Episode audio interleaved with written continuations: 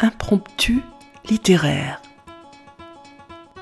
Voici quelques pages écrites par Anne Brunswick sur les Juifs de Sibérie, poétesse et universitaire, dont nous avons choisi de vous donner le témoignage.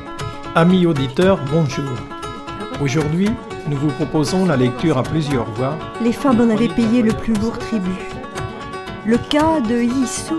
Pour amener un peu de légèreté dans cet univers marqué par une histoire souvent Je vous ai choisi un extrait du chapitre 9, intitulé Assise près de l'incubateur, espèce de navire miniature en plexiglas. On sélectionne la main-d'œuvre destinée aux mines, aux chantiers, aux coupes de bois. Des textes d'auteurs du XXe et du XXIe siècle viennent jusqu'à votre oreille. Écoutez.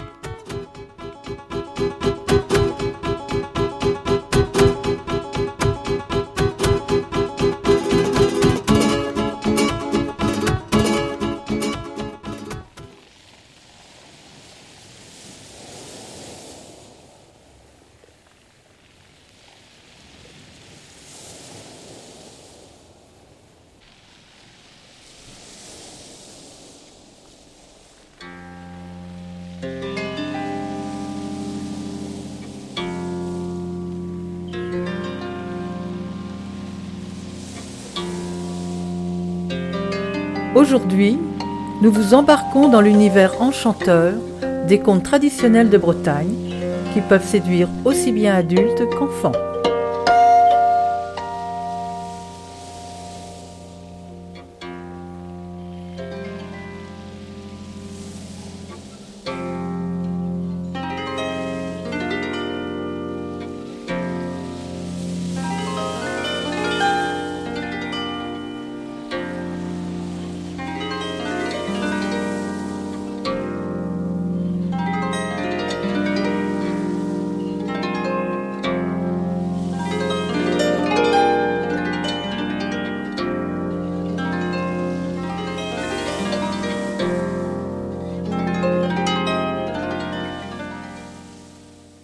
Pour commencer, voici les danseurs de la nuit.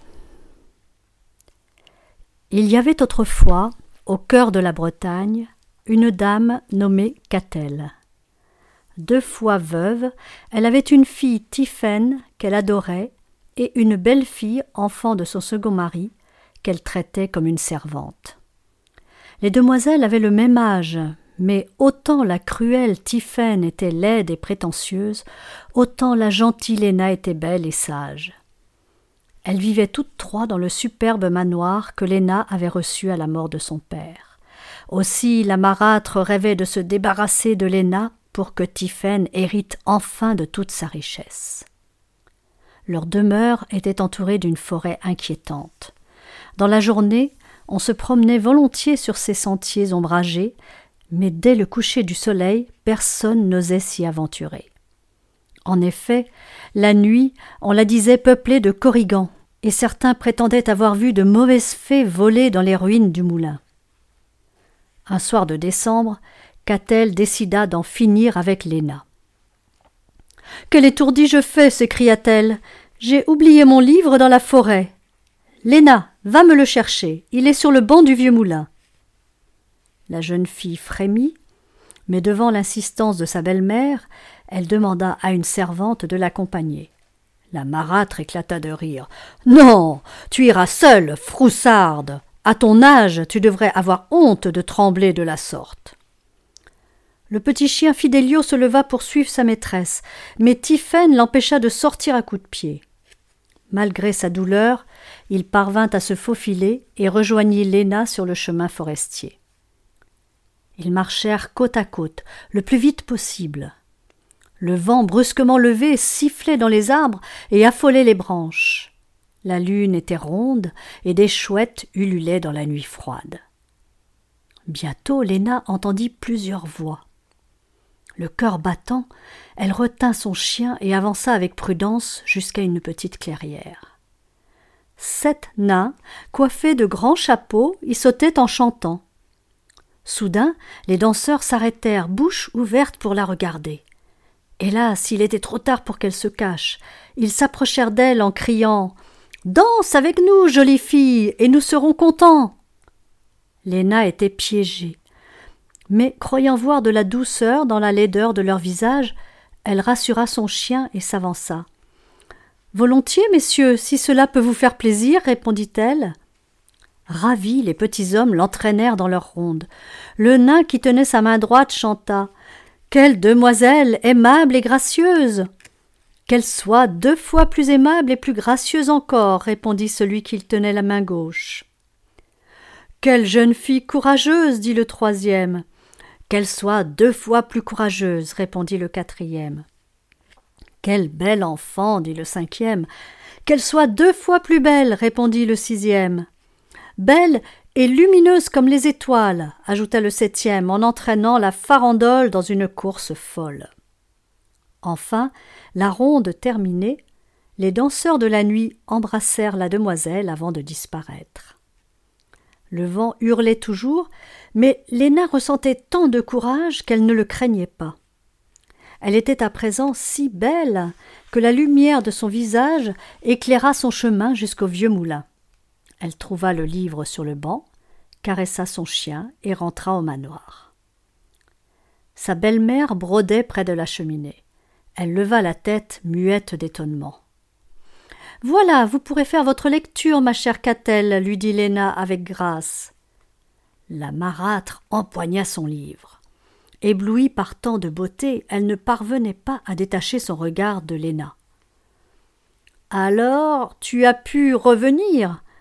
As-tu vu quelqu'un dans la forêt lui demanda-t-elle enfin. Léna parla de sa rencontre avec les nains dans la clairière. Elle raconta leur gentillesse et des dons qu'ils avaient promis de lui donner. Vraiment? grogna la méchante femme. Et devant le vieux moulin, qu'as-tu vu? Rien de spécial. Les mauvaises fées m'ont laissé tranquille. Va te coucher à présent, ordonna la belle-mère en fureur. Catel eut du mal à s'endormir? Elle décida d'envoyer sa fille dans la forêt à l'heure des danseurs de la nuit. Le lendemain, elle se rendit au vieux moulin et laissa soigneusement son livre sur le banc. Puis, dès la nuit tombée, elle parla à Tiphaine. Pour la convaincre, elle lui chuchota à l'oreille que les nains la rendraient encore plus belle que les nains. Ma chère fille, il est temps de partir, lui dit-elle quand minuit sonna. Tiphaine appela Fidelio, mais le petit chien resta près de sa maîtresse. Je me passerai de toi, vilaine bête siffla-t-elle en jetant sur lui un verre d'eau. Elle partit en pestant et arriva bientôt dans la clairière. Les nains l'accueillirent par des cris de joie. Viens avec nous, jeune fille, et nous serons contents. Pas question de faire plaisir à des monstres aussi vilains et abrutis que vous, répondit Tiphaine. Vous êtes plus laids que des crapauds. Les nains la placèrent au centre de leur ronde. Quelle fille hideuse chanta l'un d'eux. Qu'elle soit deux fois plus hideuse, répondit le second. Quelle fille stupide, dit le troisième. Qu'elle soit deux fois plus stupide, répondit le quatrième. Quelle fille méchante, dit le cinquième. Qu'elle soit deux fois plus méchante, répondit le sixième. Et qu'elle vomisse des crapauds chaque fois qu'elle parlera, ajouta le septième avant de disparaître avec ses amis. Tiphaine retourna chez elle sans aller jusqu'au moulin. Lorsqu'elle rentra au manoir, sa mère courut vers elle, mais s'arrêta, saisie par la grande laideur de sa fille. Tu n'as pas rencontré les danseurs de la nuit, ma chérie Ouais. Eh bien, tu iras chercher ton livre toi-même, hurla Tiphaine en crachant trois bêtes dégoûtantes. Bientôt, il y eut tant de crapauds autour de la méchante fille que Catel l'enferma dans sa chambre et se jura de se venger. Les semaines passèrent. Toute la Bretagne parlait de la beauté et de la sagesse exceptionnelle de Léna. Chaque jour, des jeunes gens riches et puissants se pressaient au manoir pour la demander en mariage. Mais la marâtre les mettait tous dehors en hurlant que sa belle-fille était déjà fiancée. Un jour cependant, le prince en personne se présenta à Catel. Impressionnée, la marâtre décida d'en profiter. La bouche en cœur, elle appela Léna et ce qu'elle prévoyait arriva. Le futur roi en tomba amoureux et Léna, charmée, accepta de l'épouser. En attendant leur mariage, le prince envoya chaque matin à sa fiancée un bijou, une coiffe ou un livre précieux. Enfin, le jour des noces arriva. Catel endormit sa belle-fille et l'enferma dans un coffre. Puis elle offrit à Tiphaine les bagues, les colliers et la magnifique robe de mariée de Léna. Ne prononce pas un mot avant que le prince n'ait accepté de t'épouser, recommanda-t-elle à Tiphaine, en prenant soin de cacher son visage monstrueux sous un voile opaque. Le prince ne tarda pas à arriver. Catel lui parla d'une tradition de famille qui voulait que le fiancé ne voie que plus tard le joli minois de sa promise. Amusé, il accueillit la mère et sa fille dans son carrosse doré. Surtout, ne parlez pas à ma douce Léna, ajouta la menteuse. Elle est si émue qu'elle ne pourra pas vous répondre. Le carrosse roula doucement dans la forêt. Obéissante, Tiphaine fit un signe de tête pour confirmer ce que disait sa mère. Cependant, arrivée dans la clairière, l'idiote ne put se retenir de parler. Crotte, morbleu fumier, c'est là que j'ai croisé ces cochons de danseurs, grogna-t-elle. Trouvez-les-moi que je les écrabouille d'un coup de talon. Le prince écarquilla les yeux. Que, que dites-vous, ma chérie? demanda-t-il. Au même moment, il vit un crapaud dégringoler du voile pour s'écraser sur la robe de mariée. Plusieurs autres bondissaient à l'intérieur du carrosse. Horrifié, le prince demanda au cocher d'arrêter les chevaux. Il ouvrit la porte, souleva le voile de sa fiancée et poussa un cri d'effroi. Alors d'un bond il sortit et fit descendre les deux femmes. Où Helena hurla-t-il. Se gardant bien de l'avouer, qu'a-t-elle répondu Je ne vous le dirai pas, vous ne la reverrez jamais. De plus en plus stupide, Tiphaine éclata d'un rire méchant. Pour sûr, ma mère a très bien caché cette pain bêche dans le manoir, cracha-t-elle entre deux crapauds. Aussitôt, le prince retourna dans la belle demeure en appelant Léna. Fidelio vint à sa rencontre et le guida jusqu'au coffre. Alors le futur roi brisa la serrure, délivra sa fiancée, et l'emmena dans son château où il l'épousa. Ils vécurent très heureux et eurent beaucoup d'enfants. Quant aux deux pestes, elles se cachèrent des années dans le vieux moulin et furent conviées toutes les nuits à la ronde des nains.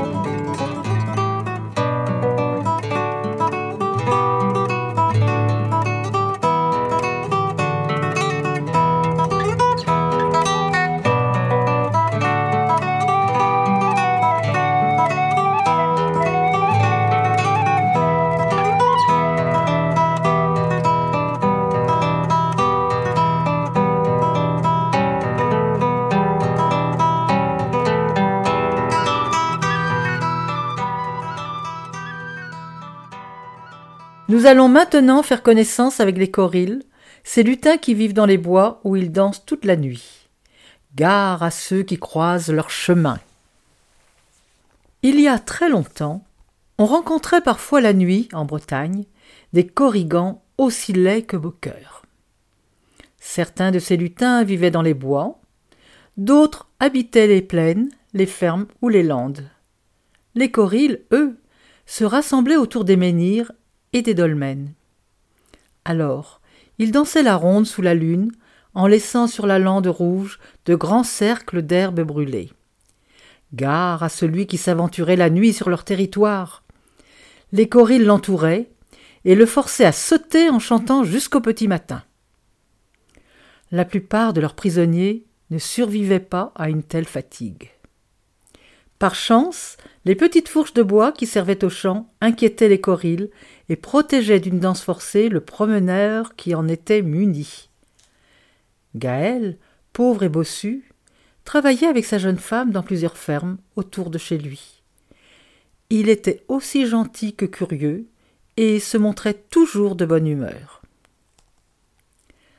Un soir de pleine lune, il eut très envie de voir danser les corilles. Il se leva sans faire de bruit, prit sa petite fourche et s'aventura sur la lande. Bientôt, il découvrit des silhouettes de lutins qui tournaient joyeusement autour des menhirs. Le cœur battant, il avança encore. Soudain, il entendit des cris, des centaines de corilles qui se précipitaient sur lui. C'est Gaël le bossu, c'est Gaël le bossu. Danse avec nous, danse avec nous. Le jeune homme accepta, à la seule condition de s'arrêter dès qu'il serait fatigué. Les corilles regardèrent la petite fourche et promirent qu'ils le laisseraient tranquille dès sa première demande. Le bossu prit place dans la ronde et commença à sauter et à danser sur la chanson des corillants. Lundi, mardi, mercredi, lundi, mardi, mercredi, lundi, mardi, mercredi. Au bout d'un moment, Gaël s'arrêta de tourner. Surpris, les corilles se turent en le regardant fixement. Je crois que nous pourrions allonger votre chanson, dit le garçon. Voyons, voyons, répondirent les nains d'une même voix. Gaël se mit à chanter. Lundi, mardi, mercredi, jeudi, vendredi, samedi. Les corilles explosèrent de joie. Hurrah Hurrah criait-il en lançant en l'air les petits sacs de toile rousse qu'ils portaient en bandoulière. Ils entrèrent dans une danse folle en chantant le nouveau refrain de Gaël. Enfin, ils s'arrêtèrent pour poser une question au pauvre bossu essoufflé. Que veux-tu? Richesse ou beauté? Gaël se méfia. Les Corilles des Landes n'étaient pas réputés pour accorder facilement les vœux. Euh, allons, vous vous moquez sans doute de moi, leur dit-il. Si nous mentons, que nous soyons condamnés à ramasser grain à grain tout le mille du pays. Tout le mille du pays, répondirent-ils. Gaël pensa à sa bosse et risqua le tout pour le tout. Il demanda à devenir aussi grand et droit que dans ses rêves. Aussitôt il sentit cent petites mains l'attraper et le lancer en l'air. Alors qu'ils reprenaient leur danse et leur chanson, les corrigans se renvoyaient le pauvre bossu comme une poupée de chiffon. Après un tour complet de la ronde, Gaël retomba sur ses pieds, étourdi, mais sans bosse. Il remercia les corilles et repartit chez lui en courant. L'ancien bossu était devenu l'un des plus beaux garçons du pays. À sa femme, il chuchota la vérité mais à tous les autres il raconta qu'il ignorait ce qui lui était arrivé. J'ai dormi dans les bruyères et ce matin je me suis réveillé sans bosse, leur affirma-t-il. Tous les infirmes du pays, qui avaient essayé sans succès de coucher sur la lande pour l'imiter, se doutèrent qu'il avait un secret. Parmi les jaloux se trouvait Père le tailleur, un bègue détestable, aussi avare que méchant. Il vint trouver Gaël pour lui réclamer les cinq écus qu'il lui avait prêtés quelques mois auparavant. Le jeune homme était devenu beau, mais hélas, il était resté pauvre. Euh, tu étais d'accord pour que je te rembourse cet été, s'étonna-t-il. Je ne peux rien te donner. J'ai changé d'avis, lui répondit Père. Si, si, tu me dis qui t'a rendu droit, j'accepte de te laisser huit, huit, huit jours de plus. Gaël, obligé de révéler son secret, lui raconta sa nuit avec les corilles. Le bègue se fit répéter plusieurs fois tous les détails de l'aventure, puis laissa l'ancien bossu tranquille. Au coucher du soleil, il prit le chemin des menhirs, sa petite fourche à la main. À peine arrivé, il vit accourir à lui des centaines de corilles qui criaient c'est Père le tailleur, c'est Père le tailleur, danse avec nous, danse avec nous.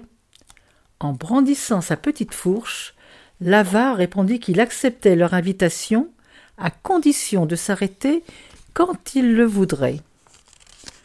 Les corilles promirent et le prirent dans leur ronde pour danser et chanter la nouvelle chanson. Au bout d'un moment, le bec s'immobilisa et fit semblant de réfléchir. Il manque quelque chose, dit-il. Voyons, voyons, répondirent les corilles en reprenant leur chanson. Lundi, mardi, mercredi, jeudi, vendredi, samedi. Di, di, di, dimanche aussi lança Père. Les corilles prirent une mine déçue. Et après, dirent-ils. Dimanche répéta Père. Et encore après, crièrent les corrigans en colère. J'ai dit, dit, dit, dit, dit, dimanche, c'est tout. Brusquement, les corilles cassèrent la ronde et se dispersèrent dans la lande en hurlant de rage. Épouvanté, Père ne savait que faire pour les calmer. Finalement, ils revinrent presque apaisés autour de lui. Fais un souhait, fais un souhait, dirent-ils. Père reprit courage. Gaël devait choisir entre richesse et beauté. Je prendrai ce qu'il a laissé, dit-il ravi. Bien, bien, crièrent les corilles. Comme il l'avait fait pour Gaël, les lutins envoyèrent Père pirouetter en l'air. Ils le firent passer de main en main jusqu'à ce qu'il ait fait un tour complet du cercle. Enfin, il retomba sur ses pieds et remua les épaules. Dans son dos, il sentit la bosse que Gaël avait laissée sur la lande. Le nouveau bossu rentra chez lui, furieux et honteux. Enfermé dans son atelier, il reçut la visite de toutes les commères du pays, venues se délecter de sa disgrâce subite. Père enrageait sous sa bosse, et certain que Gaël avait demandé au Corrigan de le ridiculiser, il prépara sa vengeance. Aussi, huit jours plus tard, il se présenta chez le jeune homme pour lui demander ses cinq écus. Je ne les ai pas, s'excusa le garçon. Triomphant, l'avare hurla devant tous les voisins que les huissiers vendraient les meubles et la maison de Gaël dès le lendemain matin. Regrettant amèrement d'avoir préféré la beauté à la richesse, le pauvre garçon et sa femme restèrent blottis chez eux jusqu'au soir. À la nuit tombée, Gaël se résolut à retourner sur la lande, muni de sa petite fourche. Les corilles l'accueillirent avec des clameurs de joie et le firent entrer dans la ronde. De toutes ses forces, il tourna, il sauta, et il chanta les trois vers de la chanson. Après deux jours, il s'arrêta. Votre chanson marche sur trois jambes, dit-il. Il en faut une quatrième pour danser comme il faut. Ajoute, ajoute, dirent-ils lundi, mardi, mercredi, jeudi, vendredi, samedi, avec le dimanche aussi. Bouche bée, les corilles attendaient la suite. Gaël termina la chanson en souriant. Voilà, la semaine finie. Mille cris de joie se répandirent sur la lande. De nouveaux corilles arrivèrent de toutes parts.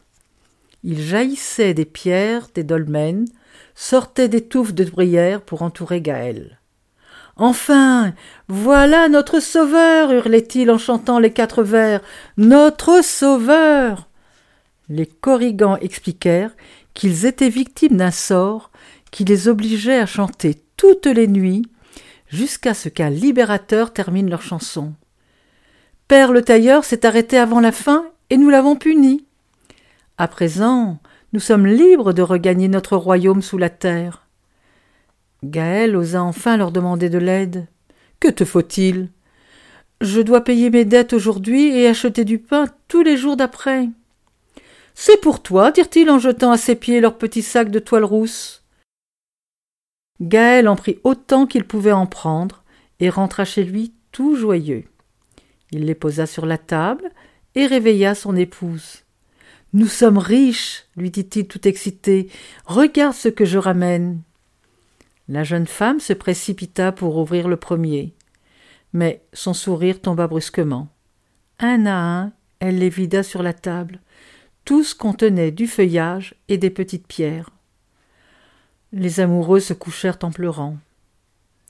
Au matin, quand ils se levèrent, à la place des feuilles, des pièces d'or s'amoncelaient sur la table et les cailloux des corilles étaient devenus des diamants.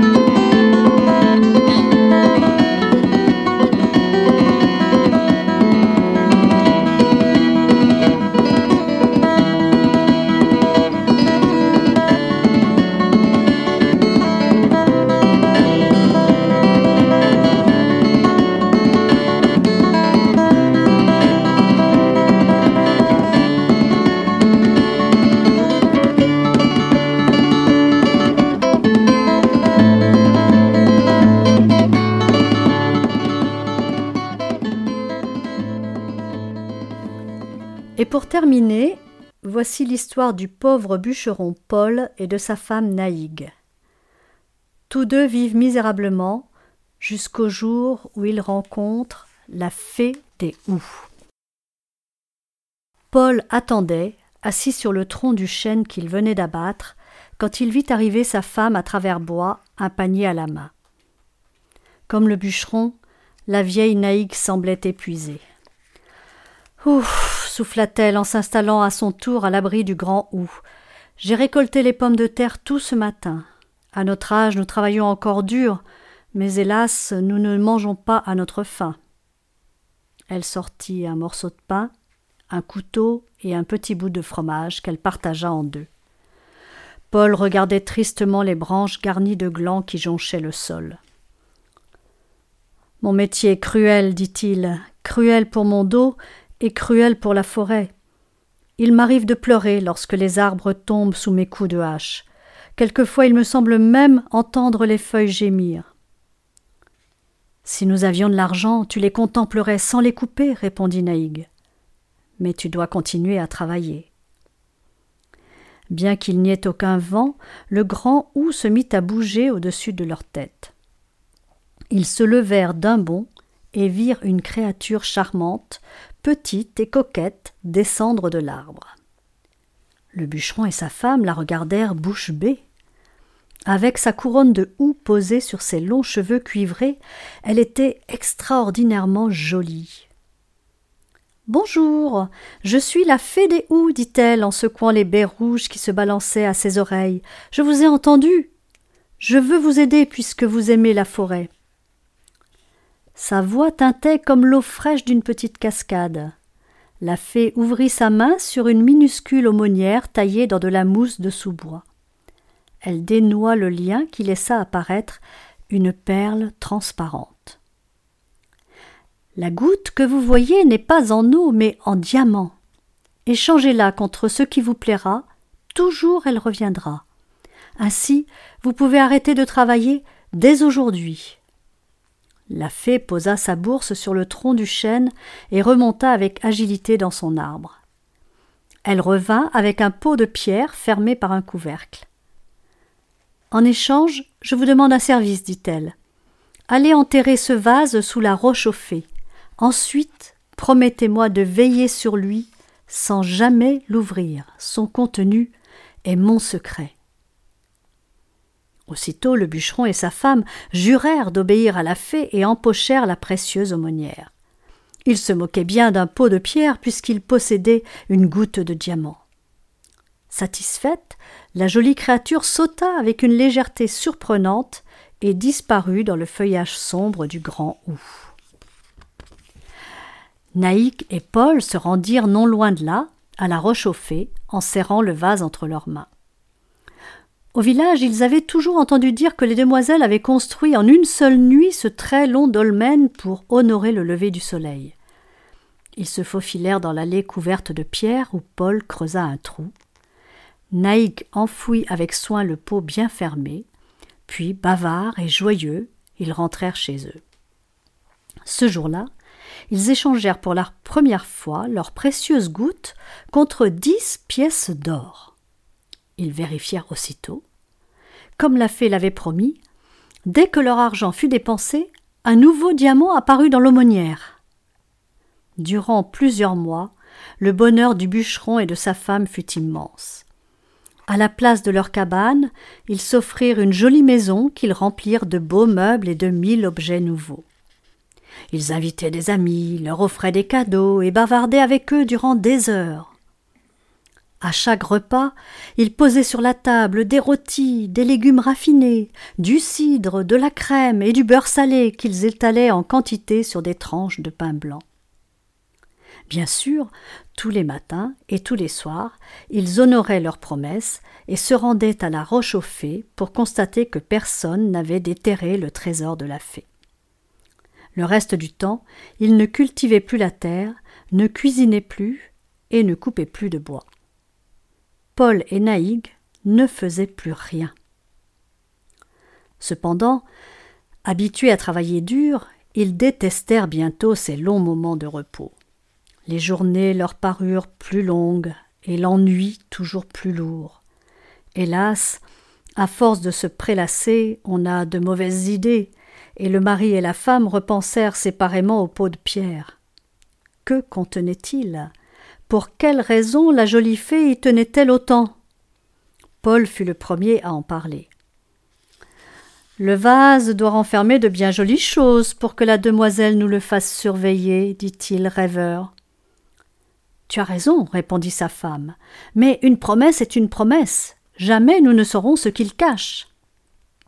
Malgré sa réponse, la vieille naïgue n'était pas plus forte que son mari et pensait souvent au pot de pierre.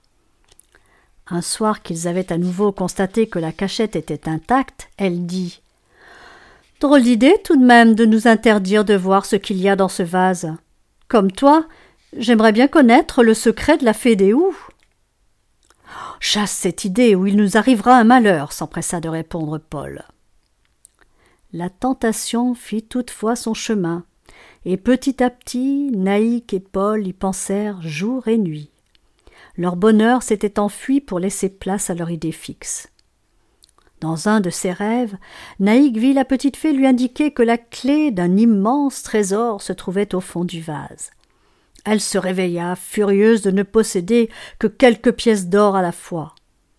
Ce n'est pas avec cela que nous achèterons un château et que nous organiserons des balles, lança-t-elle à Paul. Nous allons mourir d'ennui. Paul, lui, ne parvenait même plus à trouver le sommeil. Il pensait avoir entendu près du dolmen une voix chuchoter dans les arbres que le contenu du vase donnait force et jeunesse à celui qui le possédait. Un matin, après un nouveau rêve, Naïg se leva, bien décidée à en finir. J'ai l'impression d'être folle, dit-elle à son mari. Je préfère redevenir pauvre et travailler plutôt que d'ignorer ce que ce vase renferme. Si tu ne viens pas, j'y vais seule. Paul ne fit rien pour dissuader sa femme. Ils s'habillèrent à la hâte, coururent à la rechauffée et se mirent à gratter la terre avec rage. En un clin d'œil, ils arrachèrent le pot de pierre de sa cachette et renversèrent violemment son contenu sur le sol.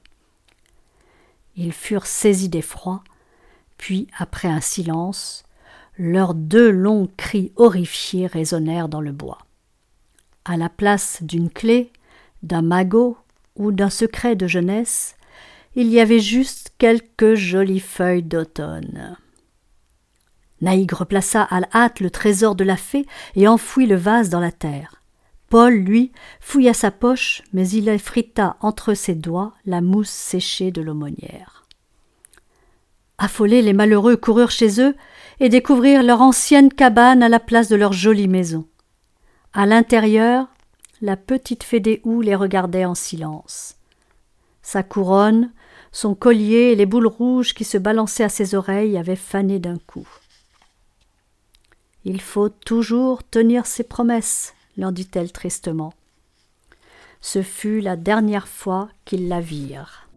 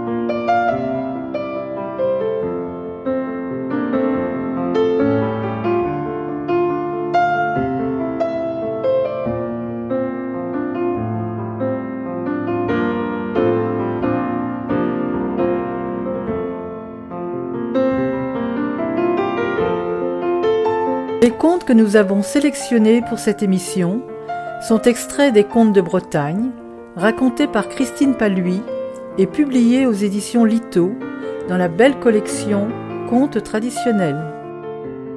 Ce recueil contient huit récits, tous merveilleusement illustrés par différents artistes. Vous avez pu entendre lors des intermèdes musicaux Is d'Alan Stivell, Aveldro et Slerigen par Bernard Benoît et Petit air marin par Didier Skiban. Cette lecture a été préparée par Marie et Annie. Yvan et Claude Michel en ont assuré l'enregistrement et le montage.